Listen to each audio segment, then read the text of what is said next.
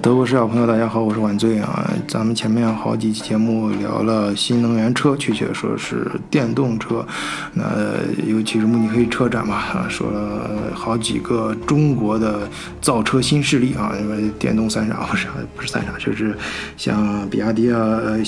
小鹏啊、呃蔚来啊这几个呃新的新兴的，就是跟德国的不一样嘛，所以德国的危机感很强，德国的几大车厂都在应战，因为呢，中国它从一开始就是电动车，就是就是我们造的就是电动车，所以整个思公司架构啊、产品设计啊、思维习惯啊，就是围围绕着它展开的，一步步推进的啊。那从基因上就是非常的现代，所以不不是不不知道是不是这个主要原因，但是就是事实上看已经呃明显呃我们可以说弯道超车已经成功了，当然也存在其他很多其他问题，我们以后再聊。而相比之下，德国的几大汽车集团呢，最大的像大众集团啊，奔驰、戴姆勒、BMW 啊，就是那个别摸我那个宝宝马。其实宝马很以前我在很早，我记得两三年前节目里面也也谈到过，它其实很早就在呃呃慕尼黑地区，人家招募了专门针对于新能源车的一些团队去研发新能源的。它其其实起步是很早的，在德国本土生活的朋友也能看到大街上最早出来的，你像 i 七还是 i 八呀，就跟跑车一样，很宽的，很漂亮，很。选啊，他们总之他们是不管是应对也好，还是转型也好啊，他好像就是他受到以前的这种智智库吧，或者是以前的包袱啊，所以转的非常慢。呃，当然这里面也穿插着一些阴谋论啊，什么 这个还是这这方面我还是等待历史啊，更以后更发生的事情，随着咱们都视角进一步跟大伙一块儿去观察这个历史进程，后面会得出啊最正确答案。我们就说现在，呃，那有些听友，特别是咱们很多听友是从事中德贸易之间，啊中欧之间的一些商务的，他就更更多的想关心，那德国本土的他们其实很早也感觉到这种危机感，也在做这方面。的一些动作，但是就是这这么好的一个汽车行业的一个土壤，它有没有诞生呃本土的啊？就像中国的造车新势力的这样一个，从一开始就是呃根据现在新最新的呃新能源，然后整个产业革命的变化应运而生的啊，从根儿上就不一样的这样的一一些汽车企业呢？哎，咱们德国视角啊，那这方面的消息当然不能错过啊！哎，我告诉你，呃，还德国还真有这样的企业，呃，刚刚在安纳斯达克上市啊，你看它的名字就知道它的现代感很强啊，E Go 就 E 就是那个电车的那个标志，加个小 E 嘛，然后 E 点儿，然后 Go 就是 Go on 的 Go，然后现在它重组这个公司从中间经历过一次。那个破产，呃，它新重组之后叫 Next Ego 啊，直接很简洁，Next 就下一个啊，Ego，所以你从这个名字上就看出它的基因，哎，就是非常的新潮，呃，应对新能源和新的这种呃公司模式，呃，事实上也是如此。它起初最早成立是在二零一九年，是亚洲工大的一个教授啊，他的名字叫 Goethe Schuh。呃，我关注到这家公司呢，呃，一方面是因为我们长期都是要在关注，呃的这个新能源车这个行业啊，一直跟大家更新这方面的新闻。和分析这方面的一些动态。另外一方面，我本人呢，在二零二零年的时候，其实也做过一段时间的项目，是新能源车，就针对于新能源电动车的锂电池这一块的。所以当时给这家还做过项目，是专门给他们供那个电动车的电池的。啊，呃，由于这个原因，所以我做过很多一些调查。当时，当时他们正好是在刚刚完成了呃破产重组，所以我对他们的印象非常的深刻。所以看到这个新闻的时候，也非常有代入感啊。所以今今天呢，就展开跟大家聊一聊，他他是。如何从一个呃创业公司，可以说是一个大学，就雅诗兰工大的那样一个创业平台上一个 startup 啊，这看上去一个非常非常这个草台班子啊，咱们那个另外一个主播这个长野经常说的草台班子啊，这样一个规模发展到现在纳斯达克上市啊，具有全球视野的啊，这这样一个呃大的新能源车公司啊，这一步是怎么一路路一路走走来的？中间经历了哪些？关键的曲折点啊，这也是他的创始人又是经历了怎样的挫折，又是遇到了哪些贵人啊，在什么点上怎么帮助他，怎么过的这个坎儿，跟大伙儿今天专门分析分析。换一个视角，也许世界大不一样。以德国视角，晚醉，为你评说天下事。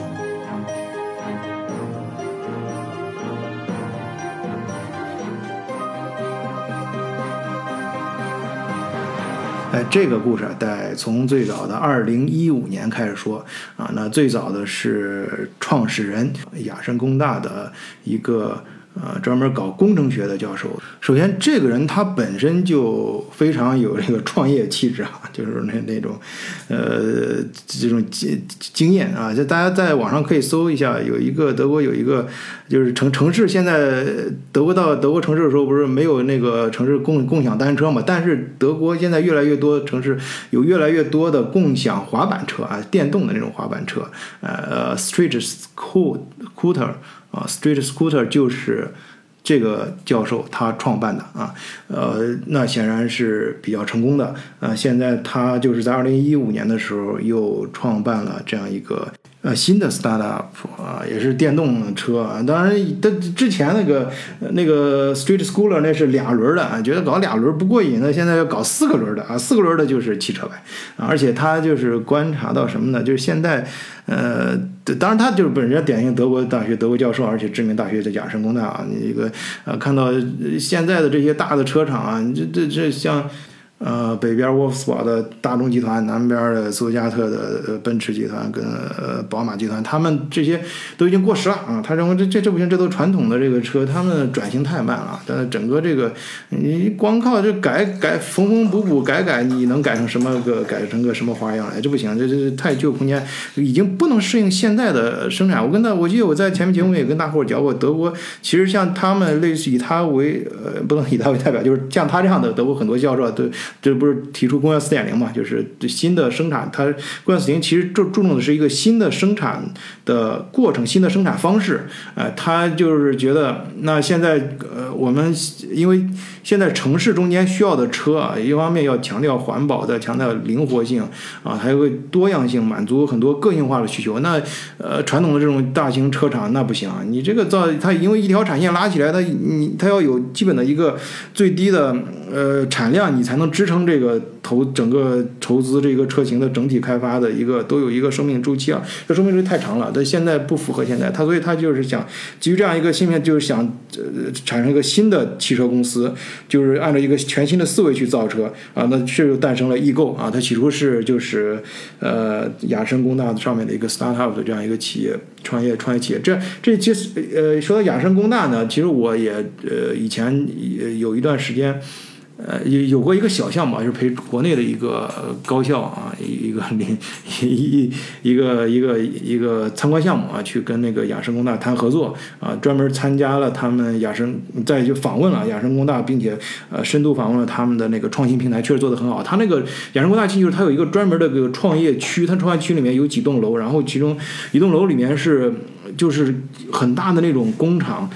呃，不不是很车间那种，就是很大的那种创业平台的各种各样的很灵活的，有里面有 3D 打印的啊，有这种产线的什么，就很灵活的那种产线的啊，不是很固定，不是很笨重那种，就一看都是可以你去很好能够做一些原原型产品的地方。呃，他也经常会举办一些那个 workshop。啊，对对，这这个创业氛围非常好，但它的不仅仅是氛围好，不仅仅是大家是思想可以让你看这样 brainstorm 这种，它而且是有实际的啊这种硬件支持，这点很不容易啊，硬件支持能保证保证你把这个原型机给做出来，然后还有嗯人才资源啊，这个政策支持。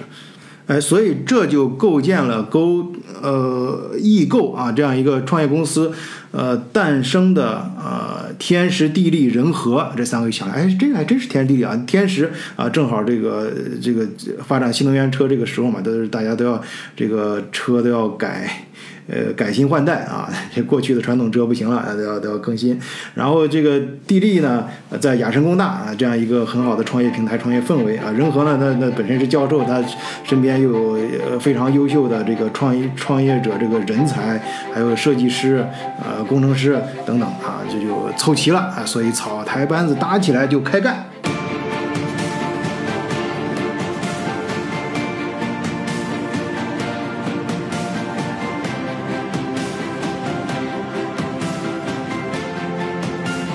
那皇天不负有情人呐，啊，这这不是有皇天不负有心人啊，不过也是也能说是有情啊，这这他几个人都相互之间都有创业的热热情在啊，这这这这搞了。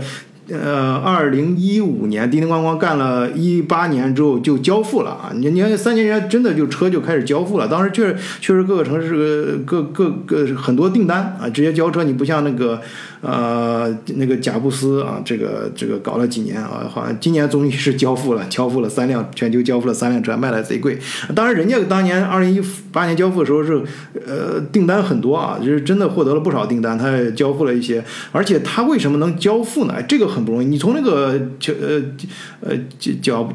贾布斯不是贾跃亭他的创业呃那个呃。搞车的那个经历你就看出啊，就是大家对他的表转不一，但不管怎么说，你看人家他肯定是那哥们儿也是很很想。把车搞出来嘛？但是你要搞了这么多年，才搞出来了三辆，而且还有那么多钱。那人家这个大学教授呢，他们呃在这个创业平台上自己搞出来车，他弄出来是肯定不容易。但是哎，刚才说天时地利人和，人家有这个天时地利，还有这个人和，他以往有自己的人，确实是想做事儿的。再一个有这个这个地利啊，当时那个他那个创业平台，他教授发明了一个叫什么呢？叫叫微型工厂，哎，就是 micro factory。啊，就是 micro 就是 Microsoft 的那个 micro 就微型，啊，factory 就是那个 giga factory，就是那个你像那个特斯拉不是都都都叫那个。Giga，它叫 Giga 呃 Factory 嘛，它那个它 Giga 意思就是巨大嘛，非常大。哎，那人家就反着，人家叫 Macro 啊，人家就是那不我不我突出的不是大型工厂，突出的是小哎 Micro。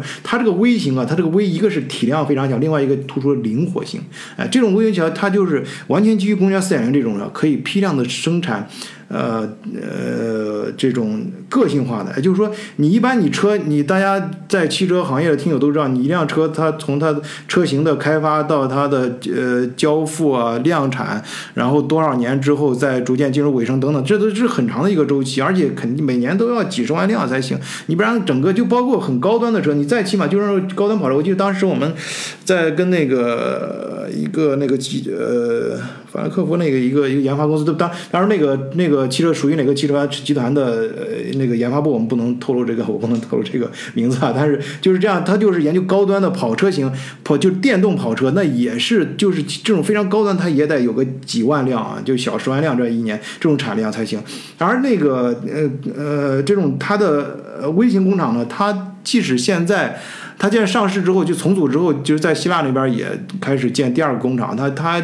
就这样的加起来，这个工厂的一年的。每年的产量也就是一万辆，大约一万辆啊，这这相比之下就非常小了。但是它也它小的话，因为你大的上只有大量才能顾住整个计算出来它的整个成本还有盈利啊什么才能算出来。再小的话，你就你这个单单体的成本就太高了嘛。所以你看全球十大豪车什么的，但是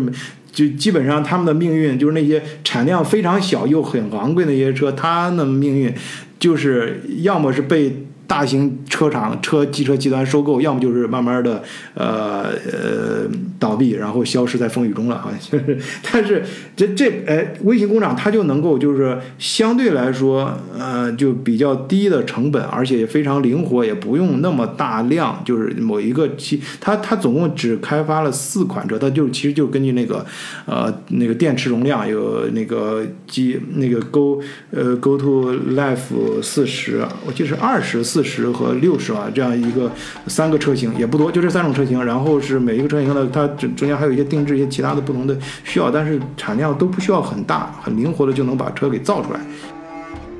哎，所以在二零一八年，人家就有了大量的订单，也能够交付。哎，按说已经是非常成功了啊。但是呢，这个作为这个。呃，教授本人呢，他是对这个是显然不能够满足他们日益膨胀的野心呐。这个团队发展到一定之后，肯定要更往上走。再再往上怎么走啊？要咱们说那个经常说那个走出国门，冲出亚洲，走向世界嘛。人家那个对于德德国的这个创业者也是啊，他要冲出这个德国市场，要走向世界，要开发整个，要把这个这个这个他这个购呃易购这个这个汽车。呃，公司呢，汽车集团呢，变成一个全球性的啊，国际视野的这样国际性的，要开发国际市场啊。那开发国际市场，那就到更大舞台上，你就要肯定需要更大的生产能力。你首先你在交付吧，你不管你设计再好，你市场开发你再开发的再好，你得能产出来呀。你现在像特斯拉，就是前几年一直从成立到现在都一直面临交付问题，就是订单，当然这有点那个，呃，有有有点这个这个这个凡尔赛的意思。但是不管怎么说，就是呃，交付对于你新生产这些车交付是个巨大的问题啊。你能不能把车你把车卖出去，还得把车能够按照人家订单给生产出来啊，及时交付，这是一个很大的挑战。那他要完成这样，就就需要你有。确实需要有工厂，你光光搞卫星工厂你可以，但是你得搞很多个啊，或者是，反正不管怎么说吧，你得需要一个巨大的、更大的投资、更大的收入和更大的生产能力。那这个时候呢，就自然想到了中国。那中国的这个合作者呢，哎，就是也是最近大家经常听到的一个名字啊，就是恒大啊，或者是某大吧，我们说啊，不知道这说出来这个名字会不会被平台下架，反正就是。应该也没事吧？恒大就是我们有没有这这这这这新闻大家都知道了，他就是在这个疫情前，哎，就是在二零一八年之后就找他开始接触嘛，谈啊，开始谈这个谈这个事儿。这个当时我记得那几年恒大不是也有恒恒大汽车啊什么，大家应该好像也听说过这样的新闻吧？啊，呃，但但这个项目他们是跟恒大合作，是恒大帮他去在中国呃铺产线啊，建立生产基地啊，呃，然后。呃，在帮助他一块儿在全球范围内推广这个他的 Ego Life 啊这个车，呃，但是问题是天算不如人算啊，人算最后算还是算到这个这个这个疫情，疫情突然爆发，疫情爆发之后，恒大那边就呃无法履行合作啊，具体的里面的乱七八糟事儿，咱们就不不说那么多了啊，反正就是。呃，就这事儿没干成，这个但是这个结果就很严重啊，导直接导致了呃这个呃这个这个这个易易购这个就陷入呃财务危机了啊，直接只能就申请破产，也就是在二零嗯二零年四月份，哎，就是德国正式进入疫情的第一年，就是四月份就申请破产。啊，这破赶快你不破产不行啊！你不申请破产，你到时候你得自救啊！你不然的话，那些创始人什么的，那你到时候不是光你赔的裤衩都没了，你个你光扔裤衩也没用，你到时候那你关键一大堆负债那啥，好多问题你个追交到你个人资产啥的，你都受受不了了，所以要申请申请那个破产保护啊！这其实这也在这个过程中，你想他已经干到那个程度，知名度已经起来了。啊，这个时候当然是不甘心呐，那那那同时也在赶快紧锣密鼓的找新的投资人来接盘嘛，啊，又又或者一个一方面是，呃，跟他缺钱，另外一方面还要缺更大的一个舞台，最好能给一些战略性的一些资源。那这个时候呢，哎，这个就有一个女人啊走入了这场大戏之中，啊，拯救了这一帮男人啊，这个女人是谁呢？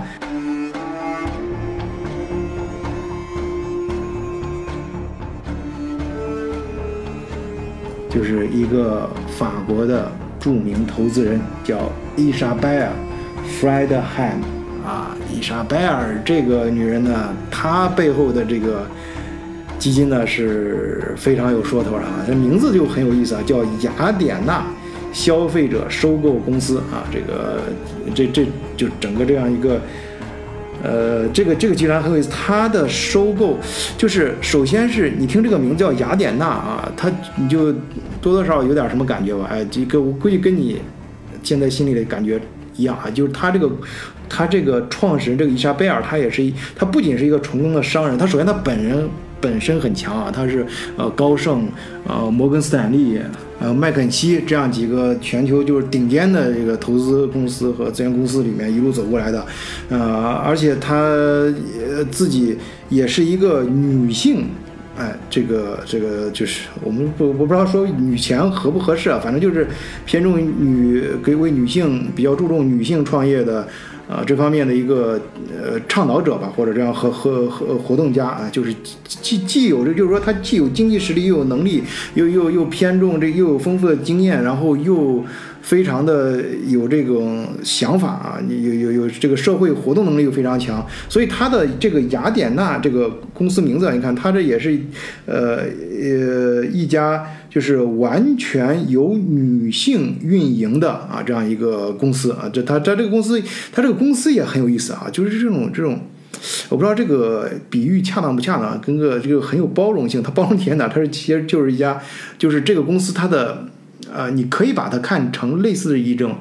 壳公司啊，但是我说类似的意思就是它壳公它实际上力是本身还是很强的，不是那种纯纯的壳公司。但是为什么又是壳公司？因为它没有实际业务，但是它的有它想去包容的这些有实际业务的公司的目的性又非常强。它去成立的时候就已经划定了自己想要那个呃。并购或者是或者去包容的对象，哎，正好这个时候呢，他就是有钱，有更大的平台，有有有这个更大的能力，呃，就是但是没有实际的呃产品，实际的这个呃业务，而而那个易购呢，就是有实际的业务也非常好，呃，运营的也不错，但是资金上出现了那么一点小小的问题啊，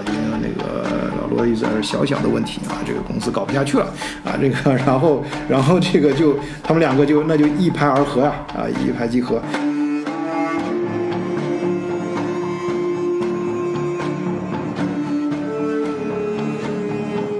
呃，然后这个伊莎贝尔带着钱跟他的团队就来了，那跟他们进行了就是呃合并啊，就跟呃合并当时合并的时候啊，其实就就人家直接做的就是三年的一个规划。就是合并之后把资金打入，把它，呃，整个那个公司进行重组，而且还要把这个总部迁到荷兰啊。因为当时我记得，我当时就是在二零二零年的时候接触到这个项目的，然后我当时对他们对这个公司，因为给他们供电池嘛，供那个动力电池，所以就要对他们进行一些，呃，类似于尽职调查嘛，就研究了。我当时研究查的是，确实查到它背后是一家荷兰的基金在在给他们进行的主导的重组，然后我又调又查。他那个荷兰基金背后好像是跟石油，就是新能源，就是比较注重新能源这方面，好像跟中东那边有一点关关联。但是这这不能瞎说啊，呃，我就是大致我自己的一些很不成熟的一些调调研啊的，当时就是，呃，我当时我的感觉就是。它的背后的基金就比较注重新能源方面的一些开发什么的，这个然后去，呃，那个，然后然后所以这正好搞正好过来的话，呃，把这个呃这个呃。呃，易易易易购跟着重组啊，去接接盘，我们就是接盘侠吧，过来愿意接盘，可能就是因为他们本身就是在搞，呃，以前可能是传统的一些能源啊，但现在就想找新能源啊，所以这反正就是围绕着能源吧，所以投资这一类的呃那个企业企业和项目啊，但是现在他们已经上市了嘛，人纳斯达克上市的时候，这肯定要铺要要呃铺出更多的一些呃一些信息。那我去看这个伊伊莎贝尔，他投就是他本身呢去当时。成立这个，他们就去去并购，就是被，就是可以说易购是被并购啊，或者是说他并购了啊，反正就是两个结合的。另那个壳公司就是呃美国的这个壳公司呢，他们成立其实其实他们是面向于就是新科技是呃应该说是呃航天航空，然后是呃城市交通啊，是是针对于这这个领域的一个壳公司。而伊莎贝尔呢，看中易购呢，也自然看中的是他们的首先是创新能力啊，科技确实是在不管是生产过程啊，你像搞卫星工厂，还是开发的这个产品啊，都是面向的市场啊，整个思路啊，产品定业都是一个比较创新能力比较强的，有实际的呃创新，它的包括它的团队啊，就就就就非常的呃觉得很好，很合适，很喜欢。然后就合并了啊，然后就是大家今天看到的新闻啊，终于在纳斯达克两个人共同去敲钟。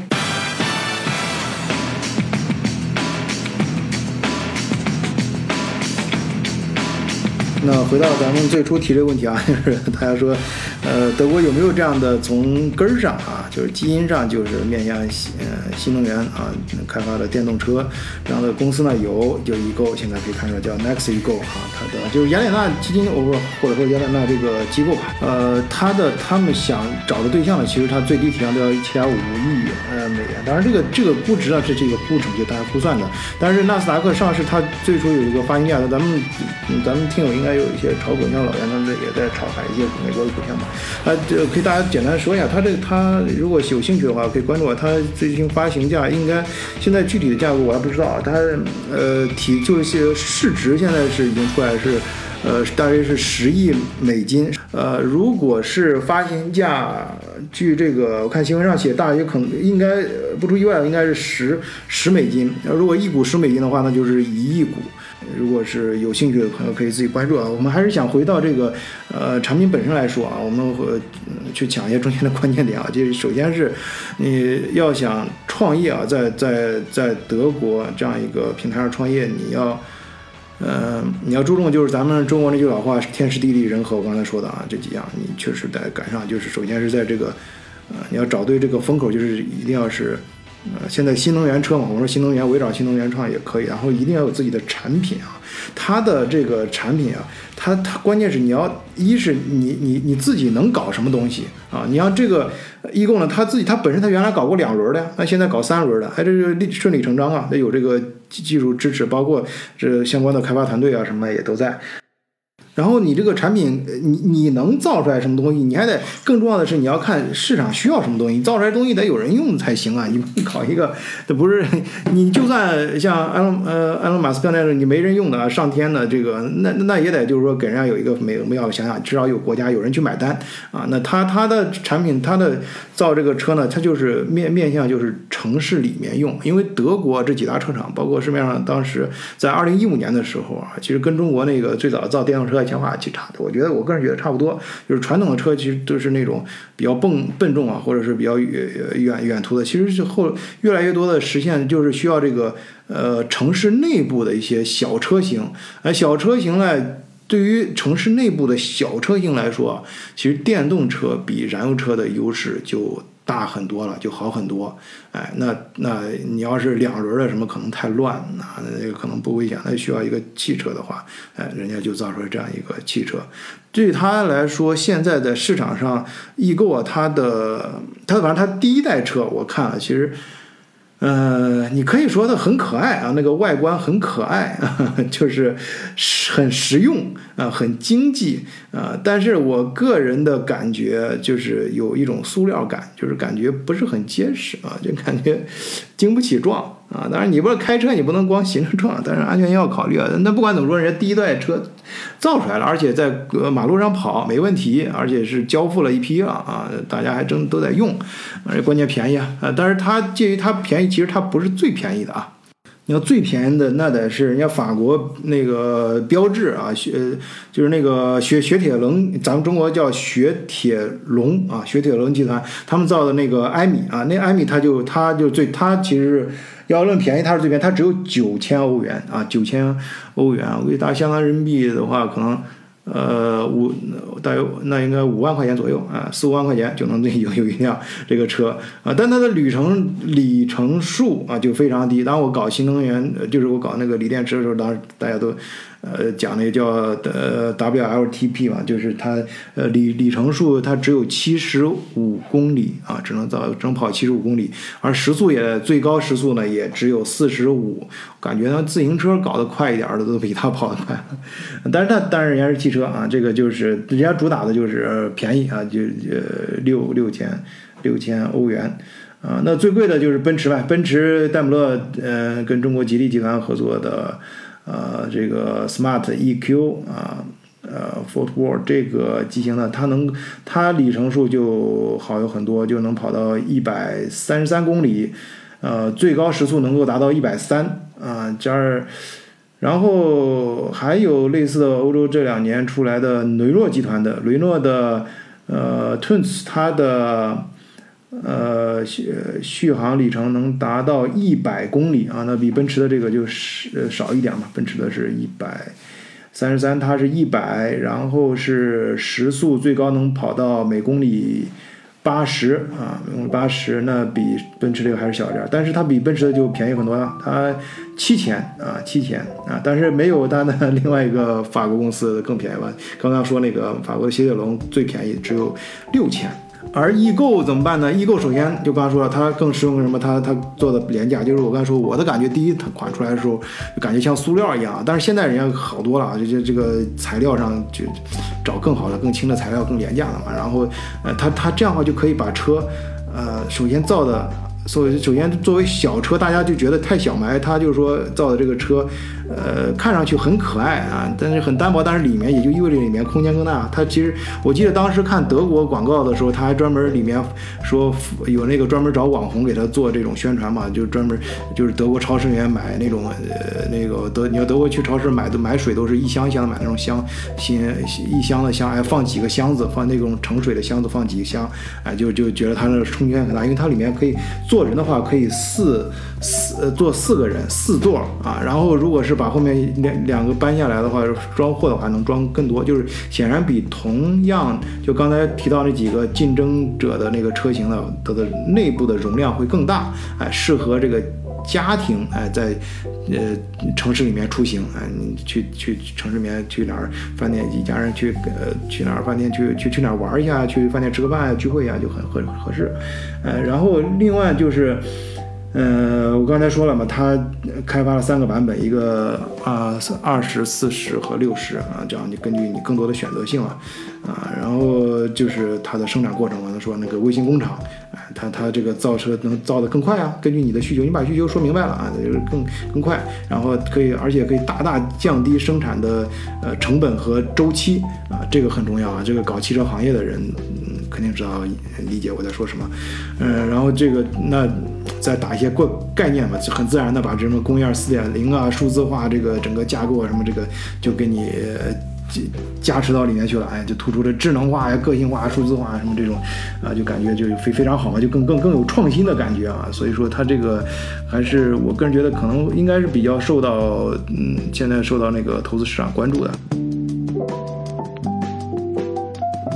呃，就是说白了，它这个故事更好讲嘛，那那个故事更性感啊。呃，当然作为电动车，它绕不开的一个数字也是大家用买电车最关键它的旅程里程啊，就是那个啊 WLTP，它能够达到多少呢？最高可以达到，我刚刚查了一下，是一百七十一公里。那相对于我刚才提到的啊，跟它同样，呃。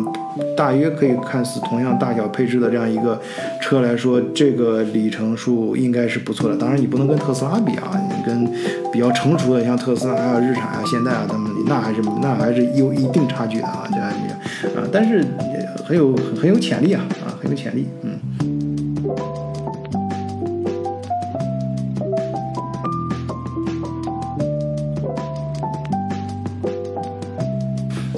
到介绍到最后呢，我们还是上一，还要把这个事情，我们再谈的更深入一些啊。就是对于或者说把它放得更开一点，对于所有的创业者，就包括即便在德国也是啊。你看什么这个，呃，大家都知道德国其实，呃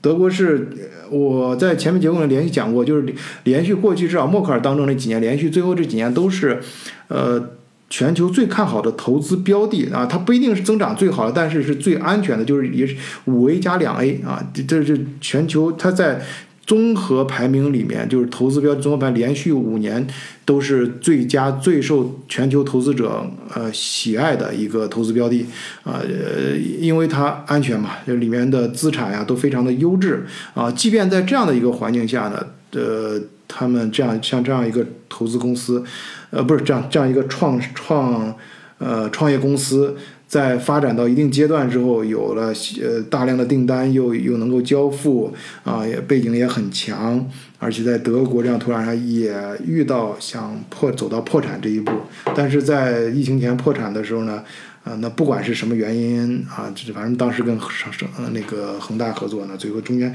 中间可能很多内部的一些故事，可能随着以后大家可以听到更多吧。但是呃，事儿都过去了啊，这一坎儿人家总算迈过去。当然在在当时的时候，那你想它是非常艰难的，正好又碰见了疫情啊。那那疫情刚开始时候，全球经济都都受到了巨大的打击。那他他们在这种情况下。那你要说天时地利的话，那正好是每一个维度都走到了反面啊。那这个时候依然没有放弃，这很重要啊。在这时候人家挺过去了，又找到了新的投资者啊。有的时候可能你在你最困难的时候，你感觉你陷入绝境了啊，你可能你就觉得你自己哎呀太失败了，无人可要了。但是可能在某些人的眼睛里啊，你你在你不知道的地方有一双眼睛在盯着你，他寻找的正是你这样的人。你认为你自己可能是一文不值，可能在。别人的眼里，你就是无价之宝。只是你还没有发现那个正在寻找你的人啊。所以咱们咱们在创业的过程中，小伙伴永远不要放弃啊。这样一个故事，我觉得也值得大伙儿去继续关注，在中间能够汲取自己想得到的东西。好，谢谢大家收听，今天就跟大伙儿聊到这儿啊，再见。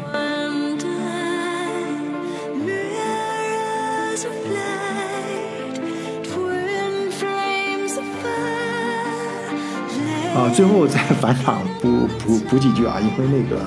呃，三鲜啊，说到到年底的时候，国内经济慢慢啊，各方各业有呃复苏，然后到年底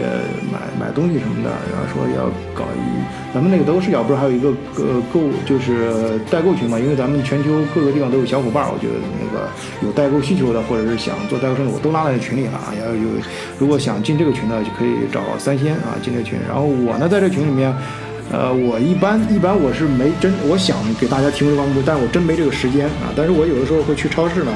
呃，就是随手拍一些小视频和照片，可以就非常真实和简单的方式跟大家去分享一下德国本地超市它的物价就是什么东西。如果大家看到了什么东西，如果有时间有条件的话，顺便顺手给大家买一些。但是我个人声明啊，我真的是不太有时间做这个事情。啊，但是有，但是我会提供这样一个平台啊，有朋友有咱们听友想加入，可以想